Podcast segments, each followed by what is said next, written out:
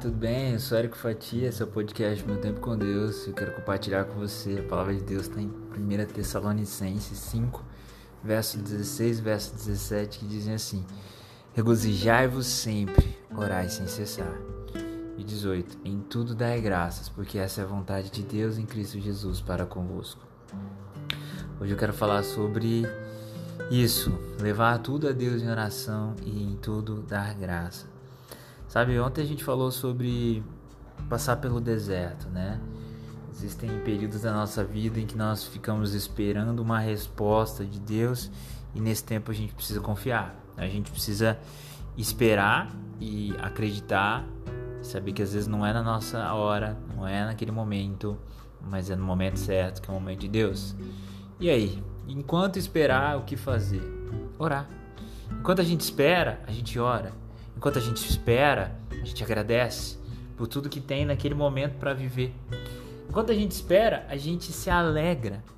Porque se a gente for colocar como meta da nossa vida ser feliz somente quando alcançar determinados objetivos, desculpa, mas você nunca vai ser feliz aqui na Terra. Por isso que a cada dia, a cada momento, você tem que encontrar as alegrias do dia. Em tudo dar graça é dar graças a Deus por um alimento, por uma flor, por um presente, por um abraço. Orar sem cessar, elevar os seus pensamentos a Deus durante o dia, entregando pequenas coisas nas mãos dele, pedindo direcionamento. É orar o dia inteiro, poucos segundos em vários momentos do dia entregando a Deus. Alegrar-se sempre no Senhor e não somente quando receber. Porque imagina se Moisés fosse se alegrar somente quando saísse do Egito, quando saísse do deserto, passado 40 anos, então ele teria vivido 40 anos triste.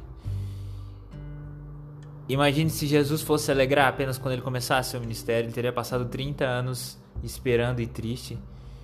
Nós não podemos ser alegres somente quando alcançarmos aquilo que queremos. Por isso nós precisamos dar graças em Deus por tudo, porque essa é a vontade dele.